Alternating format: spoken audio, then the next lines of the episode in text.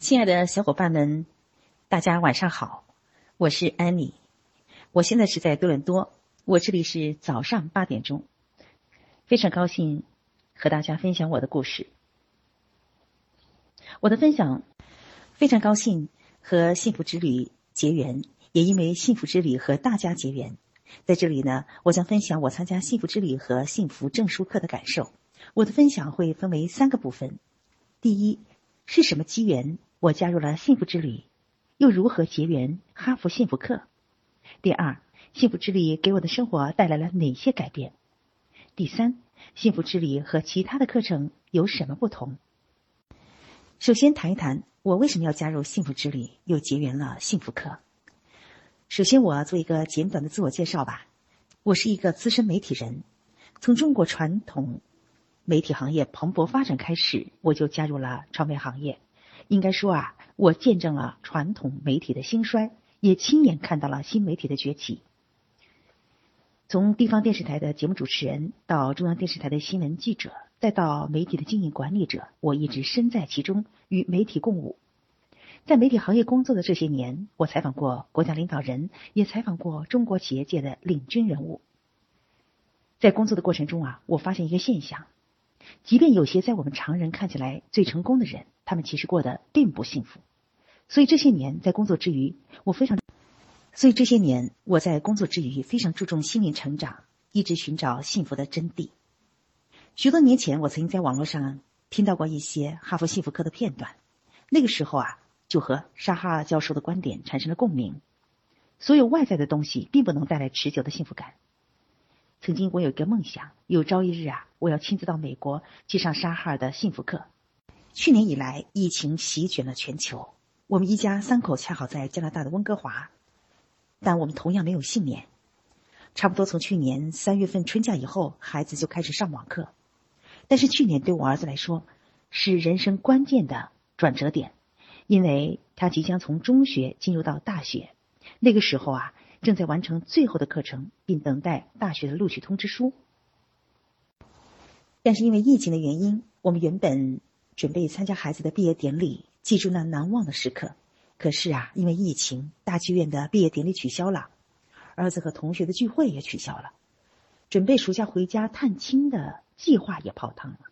我和他的爸爸工作计划也完全被打乱，取而代之的是一家人整天关在家里。连续好几个月的时间都是这样，不但孩子，连我们都陷入了迷茫。那段时间，我跟儿子的身体都发胖了，儿子没有了之前学习的紧迫感，突然觉得迷失了方向，因为整天无所事事，玩游戏的时间开始增多，而且每天又不肯下楼锻炼，有时候会引发一些不愉快和矛盾。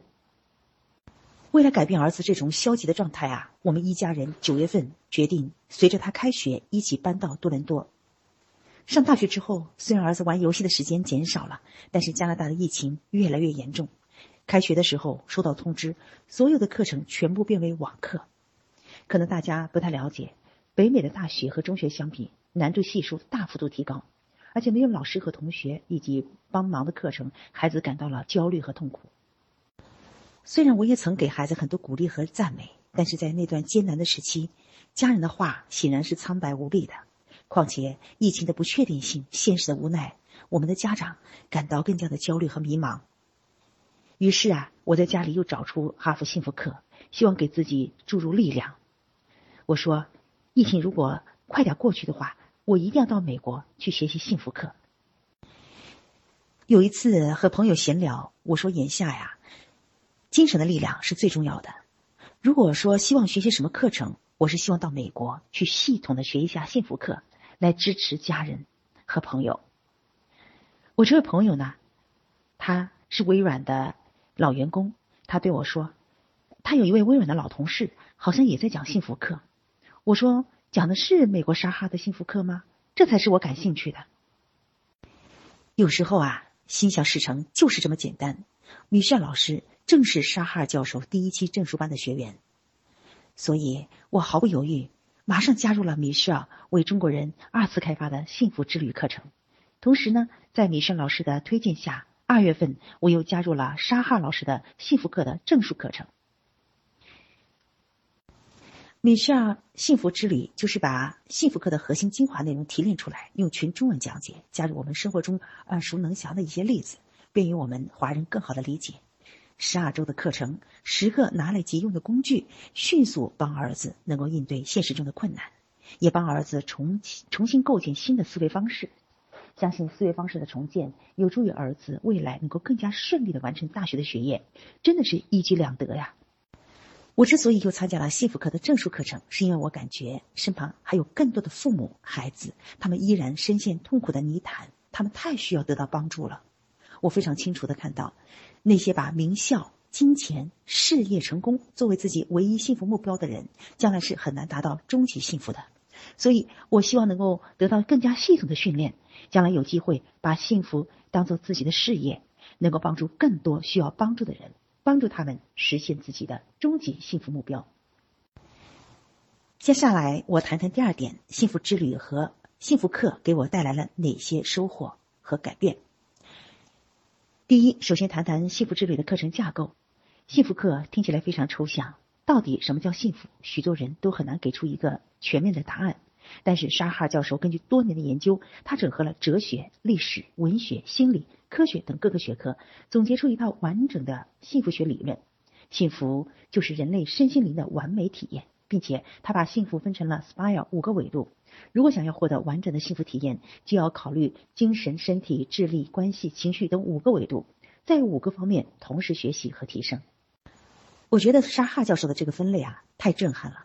我们终其一生苦苦追寻幸福的目标，不就是希望精神、身体、智力、关系、情绪都能达到一个完满的状态吗？米歇老师呢，也是一个非常有智慧的老师。他在沙哈教授的课程基础上，把五个维度的精华提炼了出来，然后加上一些我们国人很熟悉的那些例子，让我们一边学习，一边用一些非常实用的小工具，在生活中践行，逐步来提升自己的幸福感。所以，幸福之旅的课程逻辑清晰、层次分明，五个维度看似独立又彼此关联，在每个环节都能让我们关照自己，找到自己痛苦的根源，并给我们解决的方案。那幸福课给我和家人带来了哪些改变呢？第一，幸福课给我们带来了最有意义的启发，就是帮我和孩子找到生命的意义，以及如何将我们从事的事情赋予意义。记得儿子上了几个月的大学之后，他的情绪还是不太好。他说：“这个大学太没意思，每天除了上课就是作业，见不到老师，也看不到同学，学习难度又很高，太枯燥了。”他说：“这样学下去啊，真的是要自闭了。”在北美，真的是听到有些大学不时传来一些坏消息，让我们这些做家长的觉得很焦心。幸好在这个时候呢，我们已经开始了幸福之旅的课程，而且老师介绍了一本书。活出生命的意义。我读了一部分以后啊，马上被作者弗兰克尔打动了。后来我下载了这本书，让儿子也一起读。我们看到弗兰克尔在纳粹集中营虽然经受了非人的折磨，但是他依然能够找到生命的意义。他坚信自己能够把心理学的研究成果分享给更多的人。他的使命感让他顽强的活了下来。这本书给了我们很大的启发，也给儿子带来了力量。他明白。自己当下克服困难也是有意义的，他将来的使命需要他必须学习更多的知识才能实现呢。虽说眼前我们很困难，但是儿子渐渐懂得全世界都是一样的。但是我们起码衣食无忧，我们还可以自由的阅读、上网、上课，比弗兰克尔不知道幸福了多少倍。在这个阶段，我们一起探讨活着的意义，而且我们都共同的呃相信人活着并不是为了物质享受。而是应该有自己的使命感。我觉得儿子通过看完这本书以后，他的励志更加高远，格局也更大了。在大的方向确定了之后呢，他又结合自己的特点，运用幸福学的工具，找到自己喜欢的专业方向。因为有了精神的力量，所以在每件事上都能感受到意义。第二个收获就是，我们全家人在幸福的五个维度上都得到了全面提升，我们总体的幸福感都增强了。幸福的五个维度啊，看似独立，其实是每一个维度都是相互关联的。比如，当我们赋予我们所做的每件事情有意义之后，我们就更愿意去做这件事情。比如运动啊、冥想啊，有了意义感，我们就能坚持。在课程中，老师介绍，运动是抗抑郁的良药，并且通过美国心理学家做的实验，给我们展示了不同运动的价值，比如 HIT，比如跑步。所以从那个时候开始，我们一家人每天坚持跑步，从不放弃。即便在冬天零下八度的时候，我们一家人还是出去坚持慢跑。有时候呢，我们还会在家里练习 HIT。现在呢，又加入了。有时候我们一起在家里练习 HIT，现在又加入了八段锦、冥想。在运动的过程中，我们的身体素质增强了，内心的喜悦感增加了，关系也变得更加的紧密。现在我们家人彼此之间都带着感恩的心去沟通，带着欣赏的眼光去看对方，时不时还会来个拥抱。我们家人之间呢，现在可以聊天的话题也更多了，关系比过去融洽了很多，情绪都变得更加的平和，达到一种全面幸福的状态。第三个收获啊，就是培养了成长性思维，并且学会关注彼此的优势和压力，做朋友，享受当下，拥抱失败。人和人之间的差异，最根本的就是思维方式的差异。但是我们常常会陷入一种固定化的思维模式，这个模式有可能来自于原生家庭，来自父母对我们的评判，来自自己的成长经历。比如有时候我们会说：“哎呀，我这个人性格内向，比较害羞。”或者说我这个人很保守，呃，我没有体育天赋等等。其实这些啊，都是一种固定化的思维模式，限制了人的发展，还会降低人的幸福感。在幸福之旅工作坊，还有沙哈的幸福课，都讲到了成长性思维，并且他们推荐了《终身成长》这本书。我通过阅读啊，发现如果我们改变思维方式，培养成长性思维，我们自己包括孩子都会产生意想不到的变化。幸福课还教会我们要善于发现自己的优势。如果你看到自己身上的优势，你会变得更加自信。当你学会和压力做朋友，也会更加的快乐，更加容易取得成功。这两点呐，运用到孩子身上啊，都是受益匪浅。儿子当时报的课程里面有一门统计学，他觉得太难了，自己不是这块料。我就告诉他，你对自己过早下结论就是一种固定思维，你都没有好好的努力过、尝试过，为什么要轻易放弃呢？你可以从几个方面去入手解决，一定会找到解决的办法。后来他很告。他非常开心的告诉我，其实他觉得很难，大家的感受是一样的，所以这些同学啊决定组成一个学习小组，共同讨论，一起提高。很快，他的困惑就解决了。在和儿子交谈的过程中，我经常发现他对自己的一些缺点不满意，比如觉得自己不够刻苦，缺乏主见。那么我就用幸福课学到的一些工具引导他，把自己的优势啊、缺点呐分别写下来。然后经常看自己的优点，为自己的优势感到自豪。渐渐的，我发现他变得越来越自信。现在在我们的家里，我们每个人都学会成长性思维去看对方，所以在我们家里基本听不到批评和指责，更多的是赞美和鼓励。人生真的不可能一帆风顺，我们要学会和压力做朋友。我对儿子说：“压力不可怕，你可以把它转化为动力。”压力还可以激励你去寻求更多的人的帮助，和别人去沟通，交到一些助人为乐的朋友。这些小工具啊，说起来大家都懂，但是如果你经常运用的话，真的是会给你带来意想不到的改变。学完幸福课啊，我们一家人都更加的懂得享受生活，活在当下。我们在吃饭、走路、运动的时候，都更加的投入，能够产生心流。那我把这种情绪呢，也带到我自己呢经营的自媒体当中。我的自媒体粉丝啊，从三月份的时候一千多，到现在呢，已经突破了六千八了。呃，那如果大家看我的微信里边的视频号，那我做了一个小视频，也是来自于幸福课的灵感，希望大家去关注我的视频号哦。接下来我就谈一谈第三点，幸福之旅这个课程和其他的课程有什么不同。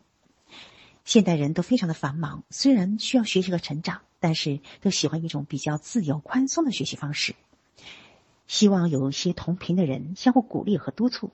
那幸福之旅啊，就是这样的一种学习方式。幸福之旅的工作坊可以理解成学习三重奏：第一就是前置课程，他会把两到三个精华课程放在小鹅通上，我们可以随时打听，我们可以随时打开来收听，而且无限次的收听，并且有针对性的重点的收听，给大家很大的灵活自由度。第二啊，除了这些前置课程之外呢，每周一次的线上工作坊非常有趣。米炫老师啊，他会重点回顾本周的精华内容，帮助大家复习一下，加深印象。有趣的是呢，每讲到一个知识点，大家可以分成小组，一起在线上讨论，帮助我们每个人找到自己的痛点和难点，并且呢，可以集思广益，听取同学们的意见。在这样一个有爱的环境中学习，你会觉得学起来不孤单、不枯燥。每一次学习都会提升你的能量和幸福感。第三个啊，就是我们的学习的微信群。听完课之后，有几位非常认真、有爱心的助教会在群里给大家分享、引导，让大家鼓励大家在群里讨论，并且呢，分别把自己的学习课程的感悟呢也分享出来。幸福是人生追求的终极目标。那幸福之旅这门课就是米尚老师在。沙哈尔幸福课基础上打造出来，凝聚了爱和智慧的一门优质课程。你学习的越早，你就会越幸运。特别是现在，我们每个人都面临着许多的变化和挑战，我们更加需要智慧和精神的力量。通过学习，你会理清思路，找到自己人生的目标和意义。通过学习，你会更加的爱惜自己的身体，注重健康。你还会通过改变自己的思维方式，转换看问题的角度，人生格局因此大不相同。通过学习，你会更加珍惜当下，情绪变得更加的平和和正面，因此会带来更和谐的人际关系。所以啊，学好幸福课，你的事业会更加顺利，家庭更加幸福美满。亲爱的小伙伴们，我真诚的祝福你，早日踏上幸福之旅，早日收获幸福和成功。我的分享就到这里，谢谢小伙伴们的聆听。